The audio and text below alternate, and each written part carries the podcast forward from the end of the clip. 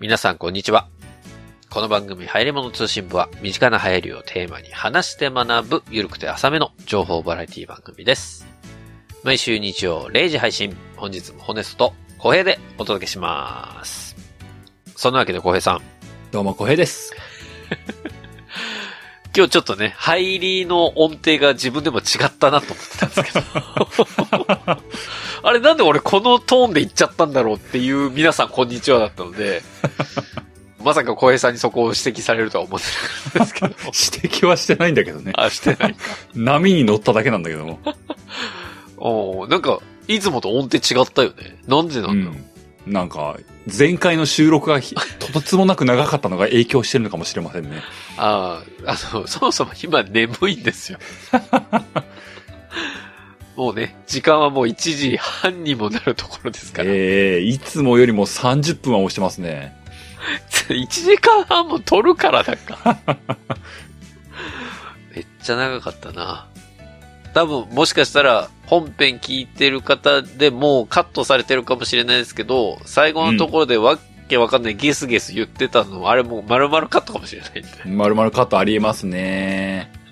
わかんないって方はね、もしかしたらあの、いつかやるかもしれない、実はここ泣く泣くカットしてました週みたいなのがね、あればそちら聞いていただきたいなと思います。ま、またそのカット集作るのは地獄のような編集時間が、もう大変。ど、どこをカットしたのかも覚えてないから。あここ確かやってないなみたいなのやらなきゃいけない。はい。もうそれでね、ホネスさんに、ホネスさんこれあの、前、第何回で出てましたよ、ここ。とかでツッコミがどんどん出て聞いくる。る人いた。それどんどんごめ出てくそるれをあ、じゃあそれはちょっと置いといてもらって。 えー、ということで、今日は12月11日、うん。ね、エピソード189なんですよ。えー、今週の土曜日、まあ、日曜始まりと捉えればですけども、土曜日、はいはい。 12月17日、今週末ってことね。今週末かな。ううん。 12月17日のお昼に、うん。ゲームなんとかの方でね、YouTube の生配信イベントやりますんでね、お、ぜひ、お気軽にお越しくださいませ。ゲームなんとかでライブ配信うまくまとまっていれば、うまくまとまっていれば、皆様が知っているあの人も参戦するかもよ。誰だろうな。あの人って誰だろうあの人。あのあ人の。人。あのあ人。あ、あの人ね。交互期待。ちょっと、よちくなわみに、かんない。この人ではない。あの人。この人ではないよ。あのいや、人。わかんないのよ。どの人言ってるのかわかんないねえ。、え、え、そうです。みんなピンときたと思うけどね。うーん。なるほどね。2回目ですかゲームなんとかのそういうライブ配信的なやるのって。ライブ配信2回目ですね。そうですね夏になって以来ですね。はいはいはいはい。まあ、前回も非常に和気あいあいとされてた生配信でしたけれども。まあ、今回はね、まあ、ぶっちゃけたところで言えばね、あんまぶっちゃけたことを言ってはいけないのかもしれないけどもね。うん。企業様のね、広告案件というか、スポンサードの案件というものが来ましたんでね。うんう。うんーん、ただこれをこう、ただシンプルにやるんだと単調だよなと思ってしまってね。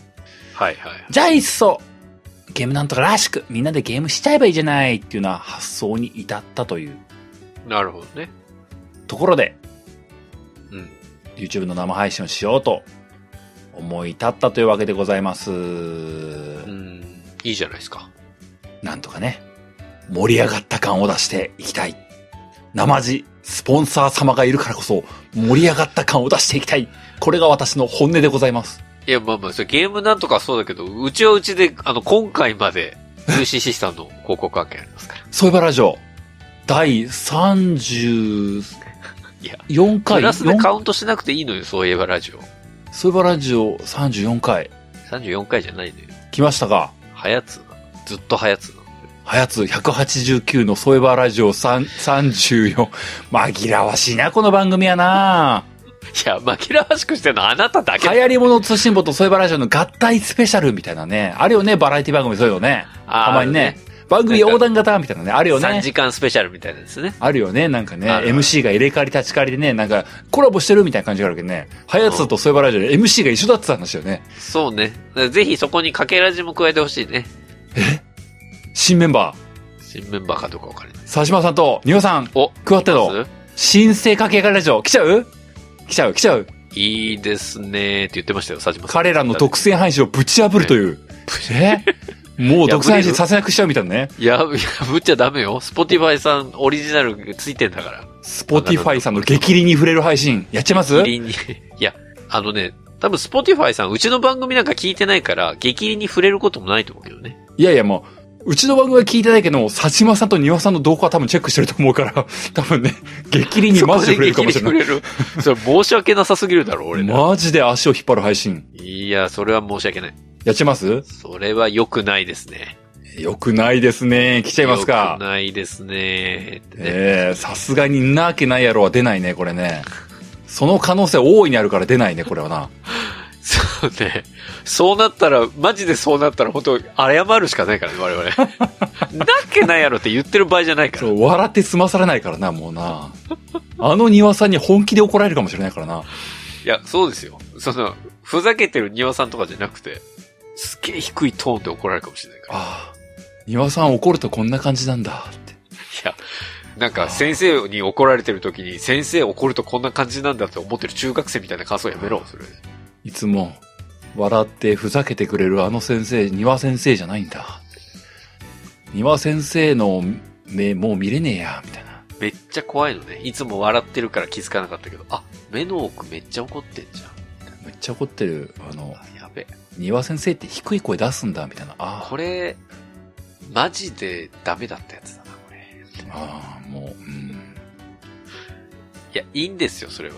いいんですかいいんです。あのいいんですかそこいじり倒さなくていいんです、そこは。これ、いじり倒しになってればいいけどな。もう、ただただ庭さんがこう、なんか、あ、確信疲れちゃったみたいな感じになったらどうしようあ嘘みたいな怖っ本当のことだったのそれ。もう違い今、ます佐島さんあたりがうんうんって思ってるかもしれないからな。あー佐島さんの垂れ込み待ってまーす。大きな声では言えないけど、垂れ込み待ってまーす。いや言ってんだけどね、結構ね。え、え、え、まあそんなわけで、エピソード189なんですよ、今日は。そうですか。小江さんの回なんですけれども、はいはいはい。今日何をやっていただけるんでしょうか。今日はソニーのモコピの話をしまーす。ソソニー のモコピええ、ソニーのモコピの話をしまーす。何ですかそのモコピとやらは。まあまあ、細かいところは本編で話そうかと思いますよ。なるほど、なるほど。わかりました。じゃあ早速ね、今日も本編に入る前に、前に、早速ね。まあ、UCC さんのね、広告、全3回ですね、今回が最後の回なんですよ。お、なんと、今までの第1弾、第2弾の内容を踏まえて、第3弾でまとめが入るというですね、まとめ。このつながりを持った広告案件でございますから。そうなんだ。はい。いやまあ、ちょっとまとめがあるかどうかは、ええ、ええ、広告をね、聞いていただいて、えー、最後の UCC さんの広告の、えー3回目、うん。今回の一連の最終回になりますので、そちらお聞きいただいて楽しんでいただいて、本編の方に入っていければなというふうに思います。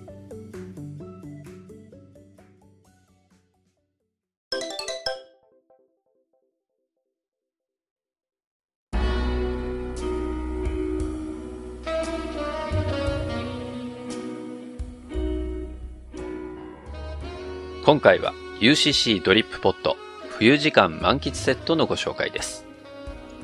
冬時間満喫セットはプロのハンドドリップが味わえる最新のコーヒーマシン DP3 を気軽に楽しめる冬限定のお得な単品買い切りのスターターセット。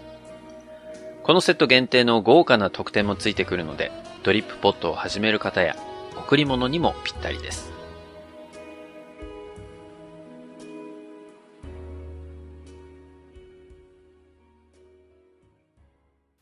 というわけでね。前回、前々回とこう、二つの商品紹介してきたわけなんですけども、我々。しましたね。まあ、そこでこう、やっぱり、もう一つの私としての疑問が出てくるわけなんですが。まあまあ、待て待て待て待てえ待て待て。何ですか その前に一言。またよかった。いや、何にも聞いてないのよ。何に対してかよ何かもっ聞いてないの よよ。かったんだよかっ。ってたんですか。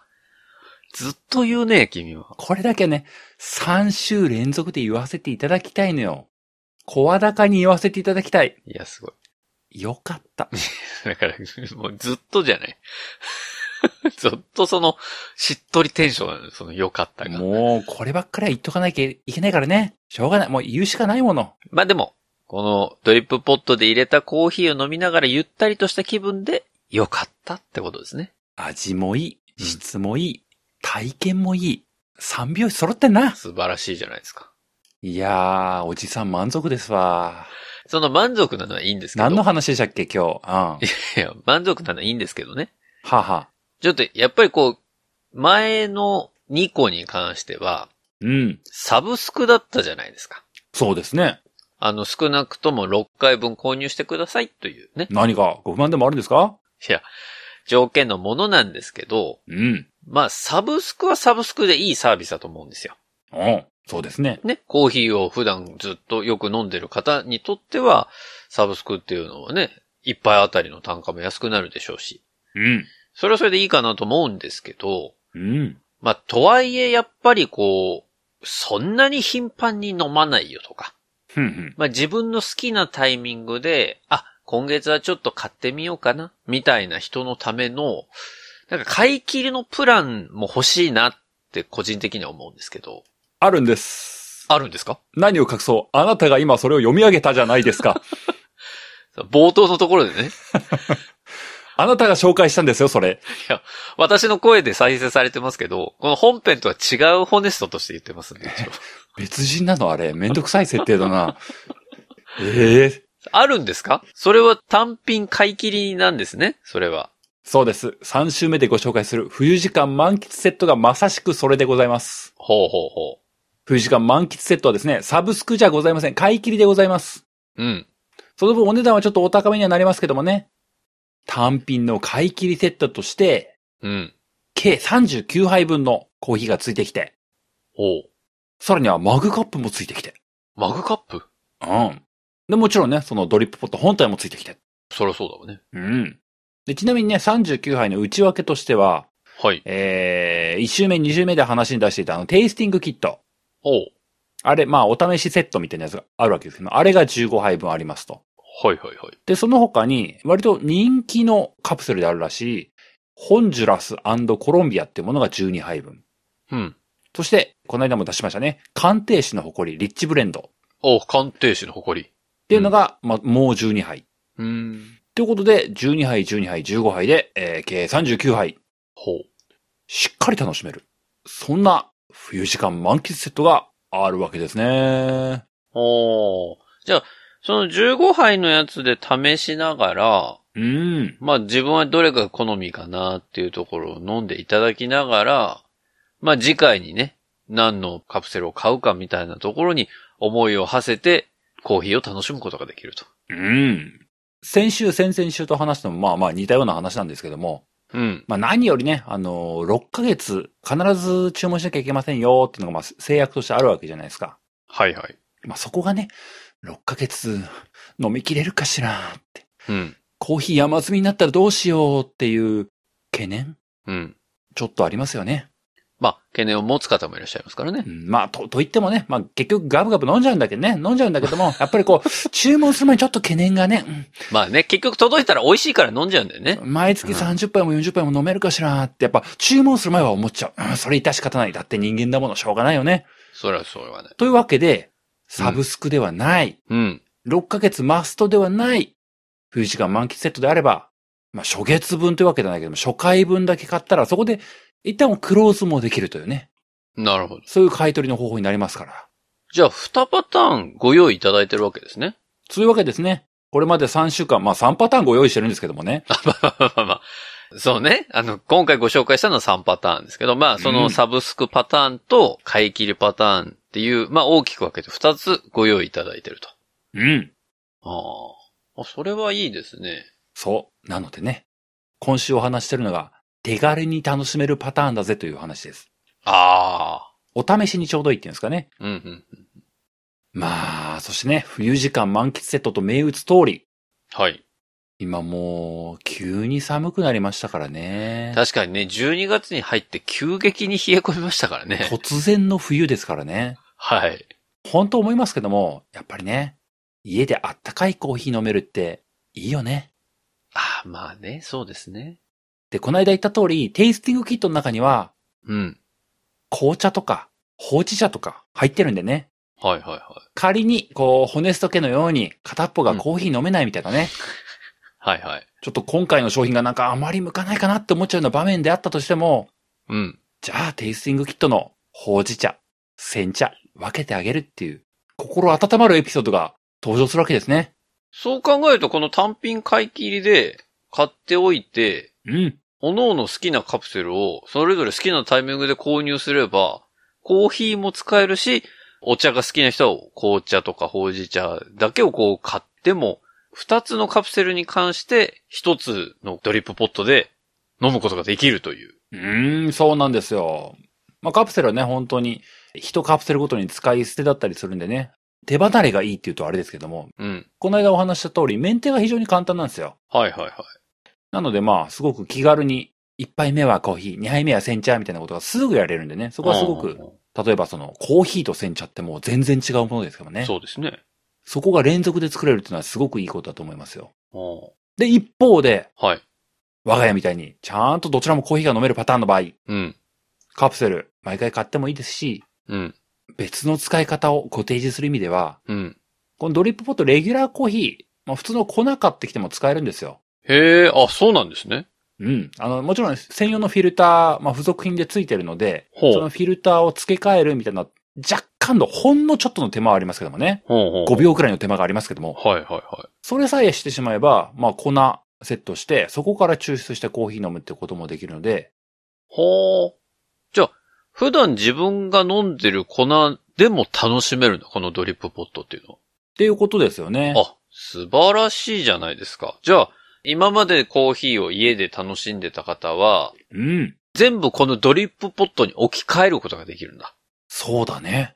言言ってしまええばそういうことだね。それは、すごく、ユーザーとしては嬉しいですよね。そうだね。まあ、非常に選択肢が広がるかなと思いますよ。そういう意味では今回のこの単品買い切りにはもうベストな選択かもしれないですね、そういうベ人スにとトってはだね。もう、今手に入れて、もう来年、2023年はもうずーっと毎月いろんなの試しちゃうみたいなね。ああ、まあそれでもいいですもんね。もう、今月もずっと煎茶みたいなこともできるわけですよ。そっかそっか。えうー、んしかもあれか、単品買い切りっていうことは、なんか先ほどもね、冒頭、ホネストっぽい声で言ってますけど、贈り物とかね、あ、出た出そた。れこそ向いてるわけですよね。あびっくりびっくり。うわ、出た出た。うわ、どうしたどうした。急に早くになってきた。いや、ほら、ここの時期お歳暮とかありますから、そうだね。クリスマスプレゼントとかもありますし、ギフトシーズンですわ。なんかこう、ね、普段お世話になってる親とかにちょっとプレゼントしてみようとかね、おやー。お世話になってるあの人にちょっとお歳暮で送ってみようかしらみたいなことでできるわけですね。あの人、あと、引っ越しした弟夫婦に買ってあげようかしらみたいなね。弟夫婦。いろんなこう、プレゼントにもってこいの単品買い切りセットがあるということで。まあ、そうだね。ホネストの言葉を、いつものホネストの言葉を借りるとすればね、うん。お値段的にはちょうどい い。ギフトにちょうどいい。そうね。確かにね。うんうんということで、まあ、ここまでね、3週にわたってやってきましたけれども、うん。うん。この UCC ドリップポット、ここでですね、各回でご紹介した商品のおさらいをちょっとしていきたいと思います。うんえー一週目でお伝えしたのがですね、世界のコーヒーお届け便。これが初回価格2980円。うんマシン実質無料の大変お得な定期便プランでございまなする。ほど。うんでお、得だとえー、2週目、えー前回ですね、にご紹介したのが、マシン付き選べるプレミアムボックス4。うん。これは好きなカプセルを組み合わせて自分だけのプランを作れるマシン実質無料の定期便プランと。自分だけのプラン。はい。これが、あうんの、過去2回にわたってご紹介してきましたが、えー、今回は冬時間満喫セットということで、うんドリップポットを始める方、もしくはギフトにもおすすめの買い切りの商品でございます。うん。カプセルのね、単品買いとかカプセルのみの定期便もございますので、まずこちらの単品買い切りを買っていただいて、あ、ちょっと定期便にしたいわっていう方は、カプセルのみの定期便を後で買っていただくこともできると。なるほど。まあ、そういう製品になっているということなんですね。選びたい放題だね。選びたい放題ですよ。もうぜひ、この3つのね、パターンありますので。まあ、この後、また今回のね、冬時間満喫セットのご紹介が入りますけれども、こういう3つのプランがありますので、皆さんご自身に合ったプランをお選びいただけるというようなところをね、ぜひ、えー今回もチェックしていただきたいなというふうに思いますよ。今回紹介した冬時間満喫セットの価格は、税込み14,000円。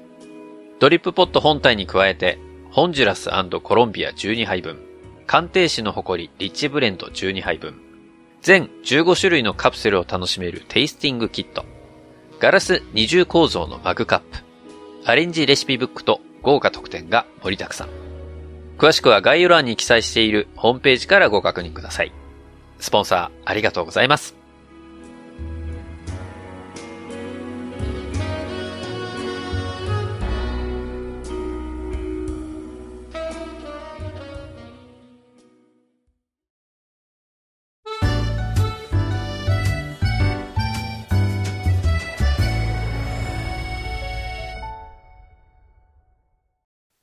本日はソニーのモコピの話をします。はい。 11月29日、ほう。ソニーさんが発表しました。新プロダクト、新サービス、モコピ。モコピ。えーってなりましたよね。うん今のところ何にも見えてないけどね。えーってなったよね。モコピ。まあね。まあ今日、この話をしようと思ったところは何を隠そうね。まあその、非常にタイムリーな話題であるっていうのはもちろんあるんですけれども、カレピ。ホネストさんにものすごい関わりがあるんですよね。ホネストさんにものすごい関わりがあるモコピそうなんです。ソニーのモコピなをんだホネストにすり寄ってますね。モコピがモコピが、モコピ、ホネストに。モコピのソニーがホネストにすり寄ってますよ。そんなことあんのそういった意味ではこれ案件ですね、もうマジでね。ソニーのモコピがホネストに事案です、これは。もう完全なる事案でございます。事案ってどういうことなの事案って。まあね、何を隠そうね。うん。何やら。まあ、この入り物通信簿を聞いてる方々、まだまだご存知ない方もいらっしゃるかもしれない。はい。今日僕がリークしてしまうことになるかもしれませんけどもね。えリークしてしまう。はい。何やら、聞くところによれば、うん。ホネさんは最近、も VTuber に転生されたとお聞きしております。う。転生はしてないけど。ポッドキャスター活動を2020年いっぱいで卒業して、 来年からは、ソロの VTuber として、新たな一歩を踏み出すと、ないです、ないです。そのようにお伺いしております。いや、してないですよ。これまでね、一回動いただけだから。あれこ。れまで、えーと、12年間そうね。 12年間のアイドル活動、本当にお疲れ様でした。アイドル活動もしてないしやな。グループの中で、最年少メンバーとして加入してね、初期は、アンダ ーでサイトアスカやアな。ンダーで活躍が多かったというふうに聞いてますけどもね、サイトアスカやな。 2017年の、うんそういえばラジオ、はい。おじさんが裸足でサマーで、新幹線の通路側の席、すなわち、はい。新幹線の中でセンター席をポジション取りして大ブレイクし たと。いやいや、誰がうまいこと言えって言うたんや、 おい。確かにセンターやけど、真ん中座ってるからね。あの三つの席のセンターやね。そりゃそうや。そりゃそう。確かにそう。いや、でも、その、センターの脇にいる人の足の匂い別に嗅ぎたかないからね、センターの人。おじさんが裸足でサマー、これが大ブレイクしたと。大ブレイクしましたね。で、まあ、2018年にはね、うんあ、の、あの特勤マッシュさんのね、おイベント、墓場祭に、はいはこれに初登壇、い。しましたね。特勤マッチさんと、そして、うんあのゆとたわさんとの共演を果たして、はあ。 2019年には、うん。ゲームなんとかのイベントで、もぎりマンとして大活躍。売れ残ったグッズをさばきまくる。いや、最低なやつみたいに聞こえるからやめて、その説明の仕方。その後は、ポッドキャストアワードでね、リスナーズチョイス第9位に選ばれるといいう、や、ありがたいですね。これ大いなる功績。宝石です、本当に。あその後も、うんもう、あまたの企業様のスポンサード案件をそつなくこなして、お2022年まではい。休むことなく、はい。何回か休んだけど、駆駆け上がり続けたと言えるかなと思っておりますよ。 そう。なんかすごい綺麗にまとめていただいて、これから俺のウェビナーでも始まるのかなっていう気分になりましたけど ね。まあ、メンバーとかね、ファンの間では、うんホネストさんという愛称でね、12年間親しま変われんないのよ。ずっと俺ホネストさんなのよ、それ。相性でも何でもないか親しまれ続けてきましたもんね。ら。はい、はい。そうですね。まあ、グループの中で誰よりもたくさんの立場、役割を担ってきたメンバーとしてね、 皆さんを支え、皆さんに支えられ、愛されてきた、ホネストさんを、どうか、どうかね、温かく送り出してあげたいと思いますよ。なんか秋元真夏が言いそうな言葉全部言ったな、今。それではお聞きください。骨坂46で、ここにはないもの。俺、歌わなきゃいけなくなっちゃう。そ れあれ、イントロが聞こえてこないな。おかしいな。そう。俺、白い、なんかドレスみたいな衣装着て、歌わなきゃいけない。スタッフの人、あれおかしいな。あれいないから。流れ、あれここにはないものって流れてこないのよ。ここにはないもの、あれあれあれあれあれ、あれじゃないのよ。おかしいな。大体そのアスカちゃんの経歴に合わせて俺を紹介すんでないよ、君。そそして、今紹介してもらったけど、何にも分かってないからね、モコピに関して。ただただモコピが何なのか分からないまま俺の説明がされた状態だから今。でも、まあ、ホネストさんの概略を綺麗にまとめ上げてきたんですよい。やいや、とっても綺麗でしたよ。流れるようなホネストの経歴をね、紹介していただきまして、ありがたい限りです。綺麗にまとめ上げてきましたよ。何何、まあえ、それと関係あんの俺の経歴と。ええ、ホネスさんの、まあ、つまるところね、ホネスさんが VTuber になった、転生されたというところでね、そこと密接に関わるソニーのモコピでございます。え ?VTuber が使うと嬉しいものなのモコピは。そういうことでございますよ。ソニーさんが VTuber にとって嬉しい製品を出してきました。それすなわち、ソニーがホネスさんに目配せしておりますというお話ですね。チラチラ見られてるわけだ、俺は。ホネスさん。あ、ホネスさんって。あのソニーがホネスを見ている。すごいことだね。もうなんか、今仮に、じゃあ、ホネストさん、このモコピ、どういう製品か説明してくださいって言われたら何にも出ない自信が。ええー、あのホネストが、だいたい8割の答えを出したホネストが、モコピって何 よ。だって、ヒントがないもん。モコピに。もう散々話したじゃないもうホネストさんの略歴を話して。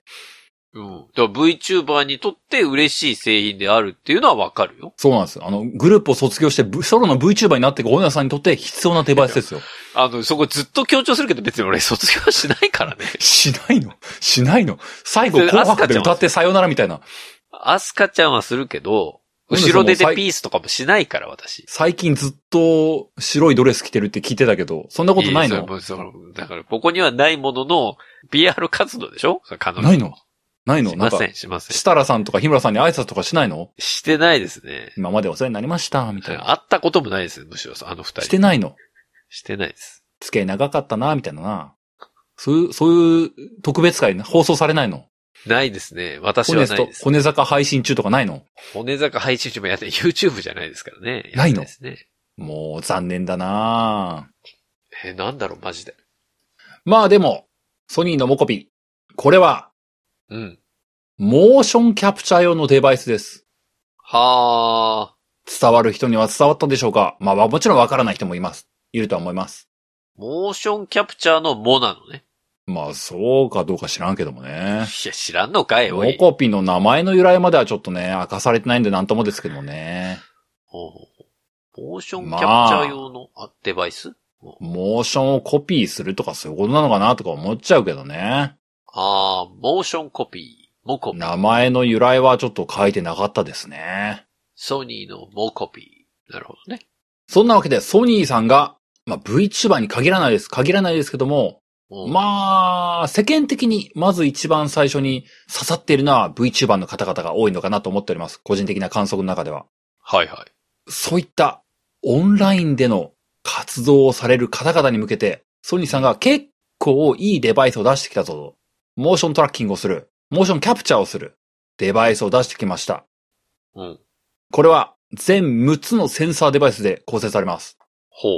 そんなわけで最初は、お値段クイズはい。さあ、ホネスさん、グループの卒業をかけて出していきましょう。いや、卒業かけてどういうこと当たったら卒業なの外れたら卒業なのこれ当たったら卒業、外れても卒業、やっていきましょいや、う。全部卒業やない、 おい。な何もかけてないじゃん、卒業に。いくら、このモコピがいくらかソニーのモコピ、一体、いくらなんでしょうかいや、今の話聞いたら絶対高いもんな。うーん。センサーー。 6個でしょセンサー6個。リリースするのは、あのソニー。はいはいはい。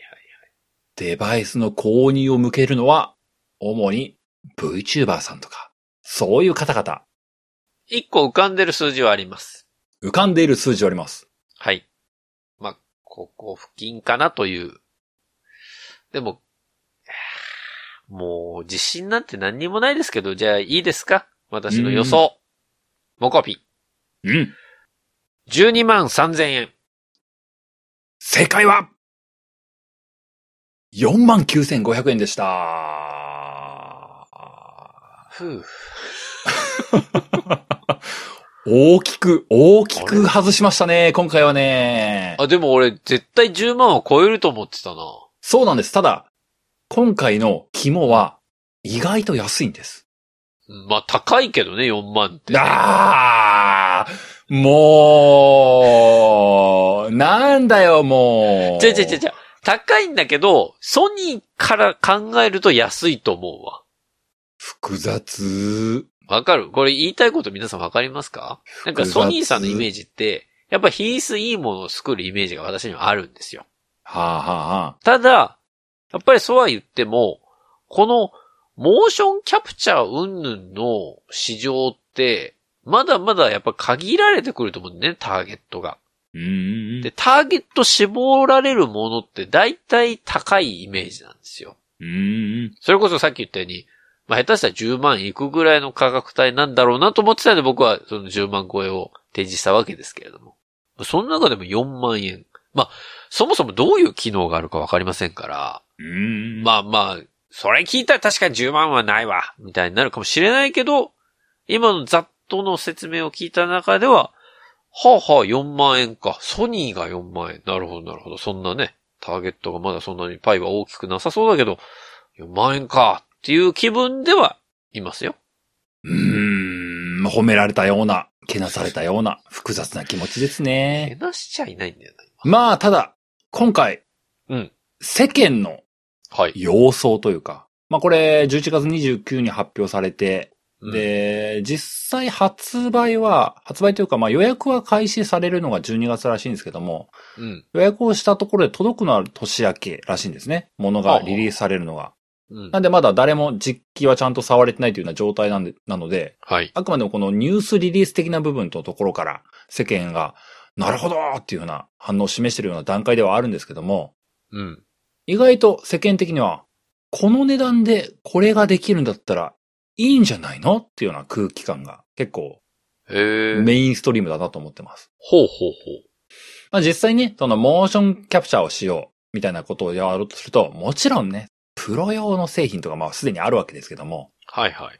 それはもちろん高いわけですよね。そうですね。そりゃそうですね。で、例えばですけども、これ、あの、モーションキャプチャーでイメージつかない方いらっしゃるかもしれないんで、一応言いますけども、あの、映画の撮影とかゲームの制作とかで、演者の方々が体のいろんなとこに点々みたいなうん。ラベルつけたりとか、なんかちょっととんがり持ったデバイスを体の節々につけて演技をしてる光景とか、もうなんかね、全身ストッキングみたいな、もじもじくんみたいな格好してるやってるとかね。はいはい。見たことあると思いますけども、あれで全身の動きをセンサーで感知して記録してるんですよね。うん。それをソニーさんが出したのは、めちゃくちゃ簡易にやってしまおうっていうようなデバイスなんですよ。ほー。で、センサーとしては6つ。つける箇所としては、頭、お尻、両手首、両足首の6箇所。計6箇所。これだけなんですよ。ほうほうほうほう。モーションキャプチャーをガチでしようっていう目線でいくと結構少ないんですよ。肩とかはないんだ。肩もない。肘も膝もない。へえ。たった6箇所。これは、まあ、プロ用のものと比べるのは確かにおおかしな話かもしれないですけども、そういったものと比べれば明らかにセンサーの方は少ないんですけども、これで実現し得るものになってるんですよね。へえ。で、それは、人間を対象にしてモーショントラッキングをするっていう前提でありつつ、手首、足首、まあ6箇所つけてるところから、各関節に関しては、ある種、他のセンサーの数値から、肩はこういう動きをしてるはず、肘はこういう動きをしてるはず、膝はこういう動きをしてるはずってものを逆算計算してるっていうんですかね。はあはあ、じゃあ頭の位置、お尻の位置、そして両手首の位置がここら辺に来てるということは、肘と肩は、まあこの辺だよねというのが計算で算出できると。そうなんです。ほうほう実際にセンサーはついてない部分に関しては、シミュレーションというかね、データのところから算出してるというような形になるので、うん。センサーの数自体は少ないんですけども、それなりの精度を持って、モーションキャプチャーをしてるように、データが作られるっていうんですかね。それ、ちょっとイメージ的には、今回のこのモコピについては、うん。そのセンサーを増やすことはできないのそれこそ肩につけたいみたいなので、6個じゃなくて、まあ僕はちょっと8個でやりたいなみたいなところは、できるのできるの現状はできないはずだなあ、じゃあもう6個って固定で、あくまでこのモコピに関しては、その6個と連携をして、動きを取りますよっていうものになってるんだ。う。うん、まあ、あとは市場的にね、ソニーさんがどう考えてるかわかんないですけども、うん。じゃあその追加のやつ買おうとした時に、現状はそのバラ売りはしてないので、あ、そうか、そもうワンセット買って10万に至るんだったら、他のもの買わないっていう。うか。あ、もっといいやつね。まあ、もっといいやつとは言わないけども、ソニーさんのやつでいくと、そのセンサーのデバイスと、アプリ自体も、スマホアプリが出るんですけども、アプリ自体は無料ではありますけども、まあそのモコピ本体がある前提のものになるので、はい。そこのワンセットのサービスだというふうに思うと、うん。モーションキャプチャーをして、まうあ、ん。それをアプリが計算してデータ化する、あるいは動画として書き出しをするっていう部分のところをできるっていうワンセットのサービスだというふうに思うと、うん。それワンセットで出てくるサービスってあんまねえぞっていうような状態でもあると思うんですよね。はあはあはあはあはあ。うん。だから、ただ単純なデバイスというよりも、そこら辺をまとめてのものなんだよっていう考え方がちょっと新しいですよってことなんですねそうなんです。まあ、誰にも伝わらない、例えばここでぶち込むとですね、はい。僕とホネストがずーっと使ってるポッドキャスト収録用のソニーのマイク、ああ、はい、これ。これみたいなもんなんですよ。うん何言ってるかちょっとわかんないです。お値段安くて、うん。そこそこなんですよ。はあ、そういう意味ね。つまり、このモコピも、うん。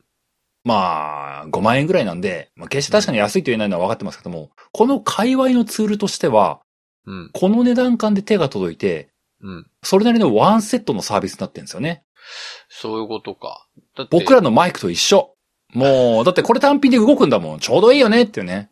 そっかそっかそっか。そもそもモーションキャプチャーというものの製品から見ると、そこまで安くできているものは今ないし、で、その価格感であっても、やっぱりソニーのある程度のクオリティを担保したものができるっていうところが、お手頃価格だし、ちょうどいいよねっていうことで話題になってるんだ。うん。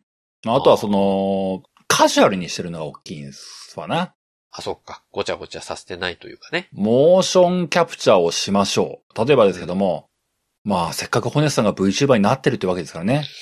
ホネスさんが歌って踊ると、そういう想定でいきましょああ、アイドルみたいになってきたね。う。歌って踊る、そのためには、うん。 VTuber としてですよ。もちろん、ホネストさんの中の人、その人がお歌って踊ること自体は別にね、まあ、やればっていう話ですけども、いや、 冷た。それを配信に載せるためにはどうすればいいのか。そうね。ホネストの生ダンスをね、うん。白いドレス着たホネスト、ここにはないもの、うんどうぞってなりますけども、はい。これを配信に載せるためには、モーションキャプチャーが必要なわけですよ。はい。実際に踊っていただかなければならない。それをキャプチャーして動画化しなければならない。うん。そして、欲を言えば、生配信に載せる、リアルタイムなトラッキングをしたいという話になってくるわけです。そうだね。これを実現するために、よーし、とりあえずやってみよう、適当だからやってみようってなるために、プロの機材を買うんかって話なんですよ。買わないでしょうに。まあ、買わないね。これを、ワンパックで、そこそこの値段でできますよって知るのがモコピなんですよ。だから、ポッドキャストとりあえず無料で始められそうだって時に、でもそうは言ってもマイクはなんか欲しいよね。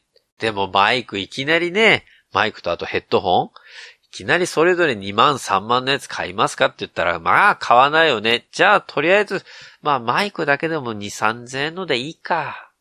ってことだね。そうなんですよ。いきなりね、佐島さんみたいないいマイク買ってりゃしないわけですよ。遊びのオーディション使うのみたいなことはならないわけですよ。まあ、我々はちょっと Spotify さんからサポートはないんでね。ない、もう、野良も野良なんでね。そうね。安いすり寄ってないしね、僕がね。うんそうだな。そうね。安いマイクで、安い、もうとりあえずタダで手に入るソフトからさスタートしようっていうのが、そうですよ。それが12年前の僕が決めたことなんだから、それは。そんな中で、そ、そのね、もうなんかもう、ワイルド溢れる足跡がね、今の僕らのこの結果ですからね。そうね。それはそう。 12年間の集大成でございますよ。はい。これが、モコピのような、カジュアル化したプロダクトとしてリリースされることによって、うん。まあ、ある意味、とりあえず VTuber になってみたけども、うん。さらに一歩、やれること増やしたいなって時に、じゃあ、このまま踊ってみたとかしたいですよ。その時には、あ手が届く材料が手に入るっていうのが、このモコピの存在なんですね。なるほどね。実際今回、ソニーさん、インタビュー受けてたんで、ほう。拾ってきました。おなんでこれ作ったんっていう部分のところね。おうおうおうソニーの新規ビジネス技術開発本部のあいみさんという方がいます。あいみさん。あいみたけしさんという方がいらっしゃいます。ほこの方にインタビューをされている記事を見つけました。う。うん。そこの部分ちょっと一部ご紹介したいと思います。お願いします。あゆみさんに対する質問として、今回、ソニーがモーションキャプチャーの領域に進出されたこと、驚いております。うん。モコピの開発に至った経緯をお聞かせください。はい。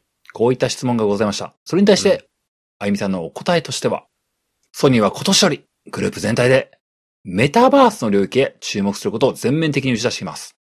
ほう。各グループで様々な取り組みが展開されていますが、ソニー株式会社としての取り組みは、プラットフォームではなく、クリエイター支援ということに定めています。ほう。カメラがあれば、写真を撮れるような、当たり前のクリエーション。これが、3DCG の領域では、まだ実現してるとは言えません。うん。だからこそ、複雑さを排除したシンプルなデバイスとアプリで、多くの人に 3DCG を使ったクリエーションであったり、アバターを介したコミュニケーションってものを広めたいと考え、モコピを開発しましたと。うん。そのように回答しております。素晴らしいじゃないですか。ある意味、ここに全てが詰まってると僕は思うんですね。うんうんうん。何がやりたいのか、このモコピが何をやりたいのか。途中例えにありました。もうカメラがあって写真を撮るってことは非常に当たり前の話です。そうですね。いいカメラもあれば、めちゃくちゃお手軽なカメラもある。うん。スマホみたいなデバイスもあるから、誰でも写真を撮ることはできますな。そうですね。ただし、これが 3DCG の領域になったら、そうとは言えないよねと。まあ、中にまだ自分が入るっていうのはハードル高いですからね。で、実際このメタバースっていう単語も出ましたけども、はいはい。 VTuber とかそういったものも一緒ですよ。うん。アバターを着て何かをするっていう領域において、まだまだ手が届かない領域が広いじゃないのと。うん。そこのお手軽さの部分を提供したいと。クリエイター視になるような部分のところに、モコピがいるべきなんじゃないかと。それは、すごいですね。話を聞いていると、まあ本当に、まあ、本質はどこまで一緒かわかんないですけど、スポティファイさんみたいな感じですよね。ポッドキャストで言うね。そうだね。クリエイター支援、クリエイターサポートプログラム。うーん、素晴らしい響きだ。そう。それもあるし、やっぱり今までの、それまでの、このポッドキャストって、うん、自分でサイトを立ち上げてとかさ。うん、で、RSS もなんとなくちゃんと勉強しなきゃいけないし。うん。で、そこら辺のハードルを超えた上で自分で Apple Podcast のね、申請出してとかやらなきゃいけないし。え、まあ、ここら辺まで話したこと全部私は小平さんにやってもらってるので、いや、何にもやってないんですけど。 でも、そういうのを経て、うん、ようやく配信できてた時代から、うん、まあ、Spotify さんが出てきて、簡単にワンクリックで自分のポッドキャスト番組を配信できる。そして、まあ、収録に関しても簡易的にできる。みたいなさ。そういうサービスはやっぱりなんと、まあ、ブレイクスルーって言ったらいいのかあれですけど、うん、うん。やっぱこの全体の参入障壁を、こう、すごく低いものにしてくれたっていう点では、やっぱりポッドキャストでは Spotify さんだと思うし、うん、思ってるし、うん、今回のこのモーションキャプチャーというところでは、ソニーがその役割をこのモコピでやっていきたいというふうに考えてますっていうことですもんね。そういうことですうね。ん。素晴らしいじゃないですか。お手軽で便利なツールを使ったんでみんな楽しんでくれよーっていう話ですよ。うん。うん。で、実際ね、このインタビュー、まあ、これ以上は細かく話はしないようにしますけども、はい。実際この、モコビを作って、まず、とりあえずのメインターゲットってものはやっぱり VTuber さんかなっていうこともソニーさんとしても言ってますし、うん。まあ実際、その先、僕らが今いる中では、まだちょっと早く感じるかもしれないですけども、うん。そう遠くないうちに、もうみんなが当たり前にアバターを使う時代が来るよねと、ソニーさんが言ってますと。まあまあ、メタバースとも言ってましたからね。そう。つまりみんなホネストみたいにう。うん。動き出すんですよ。まあ僕 2D だけどね、動いてるの、まだ。うん、でもああいう風になってくっていう風なのねお。おおうおうもうソニーさんはそう思ってると。で、みんなが当たり前にアバターを使って、まあ自分の身振り手振りとかも含めて画面上で動かす。こういうことができるのが当たり前になった時に、それが、ある意味、真のメタバースの到来だと、そのように考えてるよっていうふうに、ことをソニーさんが言ってると。えー、なんかサマーウォーズみたいになるね。まあでもそういうことよね。メタバースってそういうことよね。おうあれもまさにだもんね。まあまさにだね。アバターが本当に動いてたからね。うん。僕のアバター使って。ってキみンたいなキングカズキングカズ頑張れキングカズキングカズって買い替え買い替えみたいなさ。 わーみたいな。時期じゃないんだよお冬にする話じゃないんだよ、それ。ー。よろしくお願いしますな、夏にやれ、夏に。おーゲスゲスじゃないんだよ。ほんとゲやスゲスしてなないわ。混じってそうだよ、あれ。ゲスゲスしてない。解いちゃうのこの、ジオゲッサーみたいな感じになってそうだよ。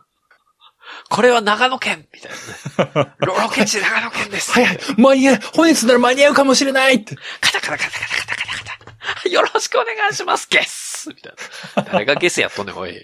ちゃうね。リメイクしないでくれよ。リあれ、サマーウォーズをリメイクするんじゃない よ。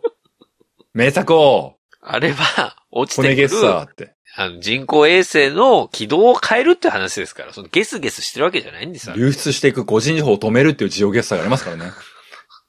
ホネスト止めてよって言って。みんなの個人情報守ってってそれ、俺、どちらかというと、その、あの、ウイルスの方じゃないそ れ。大丈夫。なんか鍵かけてそうだ、俺。ドーンみたいな。最低じゃねえか。み、が、みんなのアバターが骨のアイコンに、うわあそっちの立場からのサマーウォーズも面白いかもしれないね。 大きく脱線しました。えただまあ、ソニーさんは言ってます。もうみんながアバターを使う時代が来ると。そしてそれがメタバースだとろうと。え。うん。いうふうに考えてるんで、まあこのモコピみたいなもののうん。ターゲットって、うん。途中ホネスト言いましたけども、まだまだ狭いじゃんみたいなこと言いましたけども、うん。うん。うん。これから、どんどん広がっていくと思ってますよと。ソニーさんとしてはね。うん。うん。だからこれが、決して、狭い、限定的なターゲットに向けたデバイスだとは、あんまり思ってないよっていうふうなことを言ってますね。これ、そもそも、一番最初ぐらいに帰っちゃうかもしれないんですけど、うん。センサーが6個あるって話じゃないですか。ありますね。まあ、体につける用のセンサーがあると思うんですけど、うん。それを何、カメラとかで撮るのそれともなんかスマホにリンクさせて、そのセンサーの、センサー間の位置を測定して、なんか自分をカメラに撮らなくてもそのセンサーがあるだけで、基本的には、それと連携したアバターは何だって動かせるようになる。うん。スマホで必ず撮らなきゃってわけではないですね。あの、初期設定とかでスマホアプリ入れてもらってっていうのはありますけども。あ、だから Bluetooth 連携してみたいな感じです。そうそうそうそうそう。ああ、はあはあ。まあ、それぞれ、あの、初期設定のところでね、各種センサーつけて、うん。そのセンサーがちゃんと頭につけたのは頭でちゃんと取れてるよねとかっていう部分のはところいはいはいのはい確認とかっていう部分のところはありますけども、それが済んだら、あとはつけて動き回るだけっていうのでできますね。それは、すごいなぁなるほどね。じゃあ僕のアバターも、それで、今、手は、クリックで動かしてるんですよ。クリックで動く。はい。クリックでわざわざ手のところをこう、ドラッグして、こう手振ったりとかしてるんですけど、でも本来はあの Adobe のキャラクターアニメーターって、ちゃんとカメラでね、手とか足も、一応情報として取得できるはずなのよ。うんうん。で、それの手上げたら、アバターも手動くみたいなことができるはずなんだけど、ちょっと僕そこうまくいってなくて、うんうん。今その、ね、どうしてもマウスに頼らざるを得ないっていう感じなんですけど、このモコピがあれば、あれば、感覚的に自分の手を上げれば自分のアバターの手が動くとかっていうようなことが可能になるかもしれないってことですもんね。そういうことなんです。うんうんうんで、まあ実際ね、まあ超細かい話になってきますけども、はい。初期の段階としては、連携できるアプリみたいな部分のところ、アプリというかね、スマホと連携、Bluetooth で繋いでいただいて、まあ、それを直接配信ソフトとかに載せるっていうのは、多分初期の段階はまだないはずなんですよね。ほう。どちらかというと、モーションキャプチャーの専用のデータ形式としてダウンロードさせるみたいなものだったりとかう、んあとは動画として書き出すので、それをエクスポートして使ってくださいみたいなのが多分初期の動き方になると思うんですよね。うん。で、ただ、その後の見込みとして、あの、開発キットとかもまあ、一般に開放する想定らしいので、うん。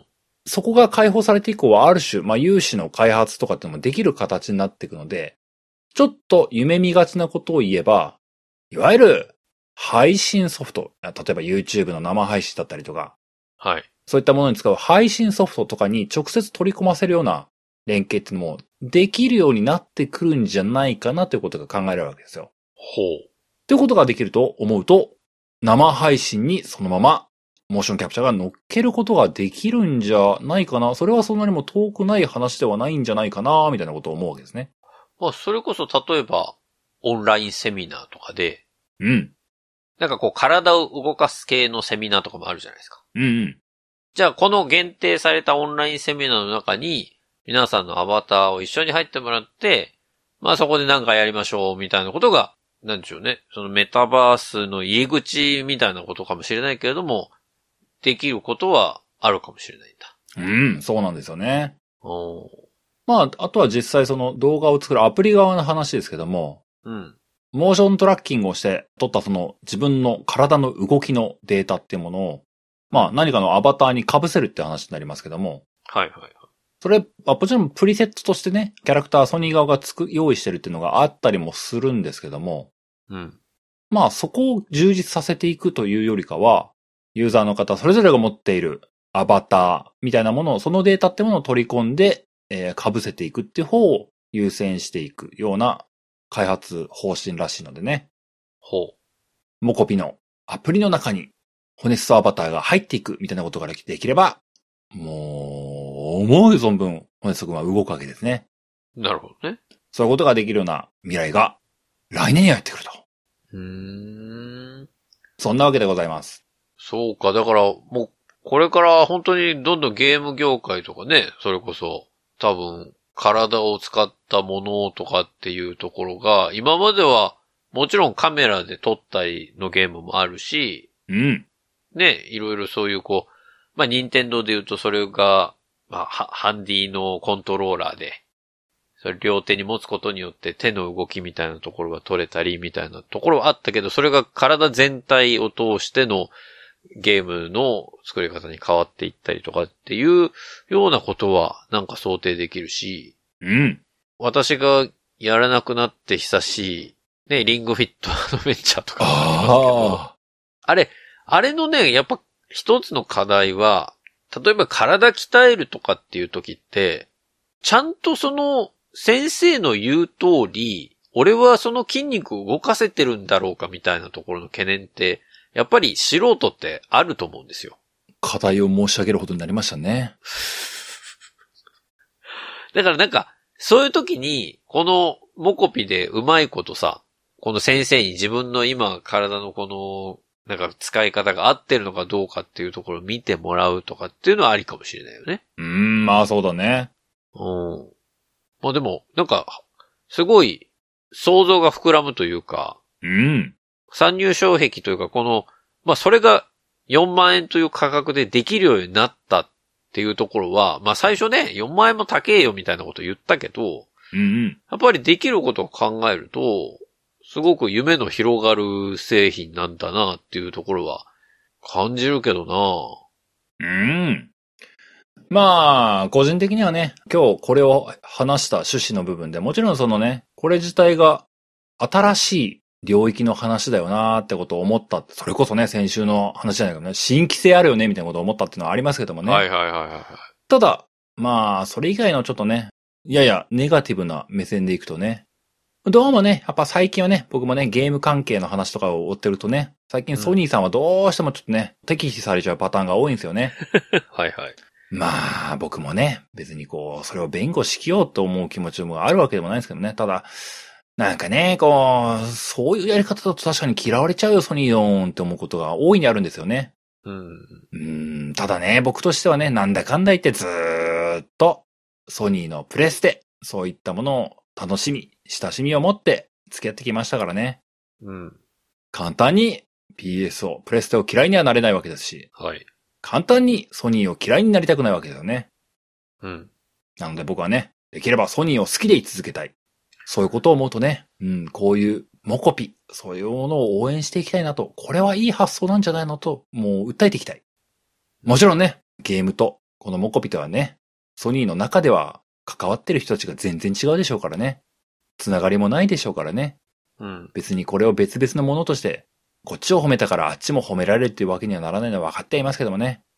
ソニーが、ちやほやされてるぞっていうような一瞬が見えたのはね、嬉しかったよという、そういうご紹介でございました。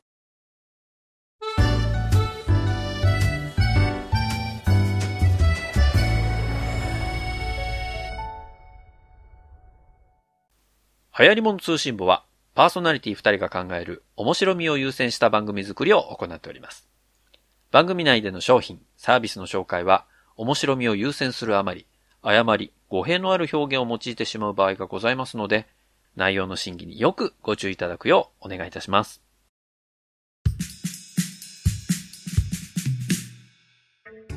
エンディングですう。ん。そうか。もう小平さんが最後の締めに差し掛かって喋ってる時にようやく気づきました。え乃木坂もソニー一派だもんね。そこ、最後にぶっ込んでくるの か。しっかりね、今日の骨しネタのためにね、あの、ここにはないものをちゃんと PV 最初から最後まで見てね。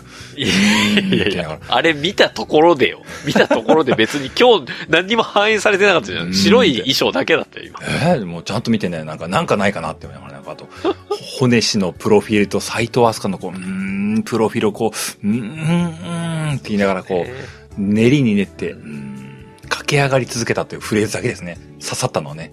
そうだね。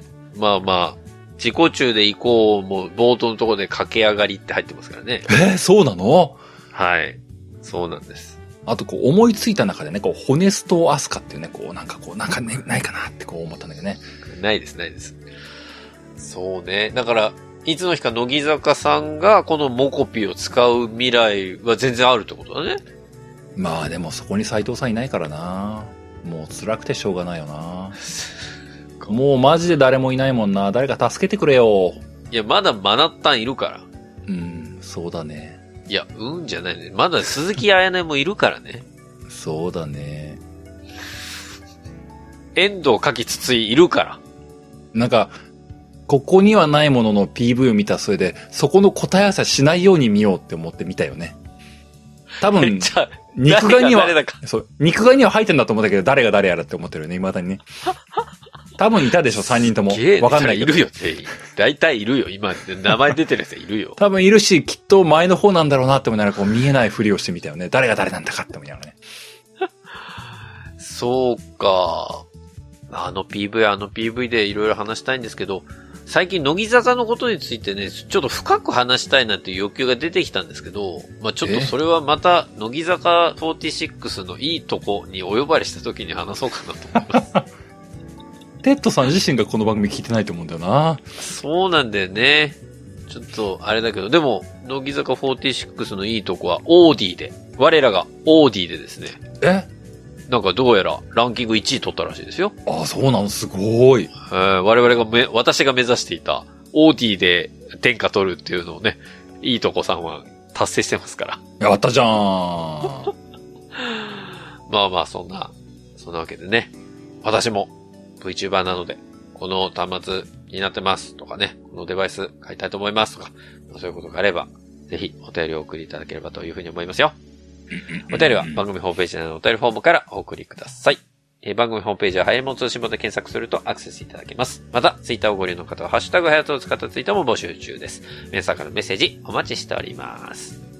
そんなわけで、ハリモ通信簿、エピソード189は以上でおしまいです。また次回お会いできればと思います。お相手は私、ホネストと。小平でした。さあ皆さん次回まで、ごきげんよう、さようなら。また来週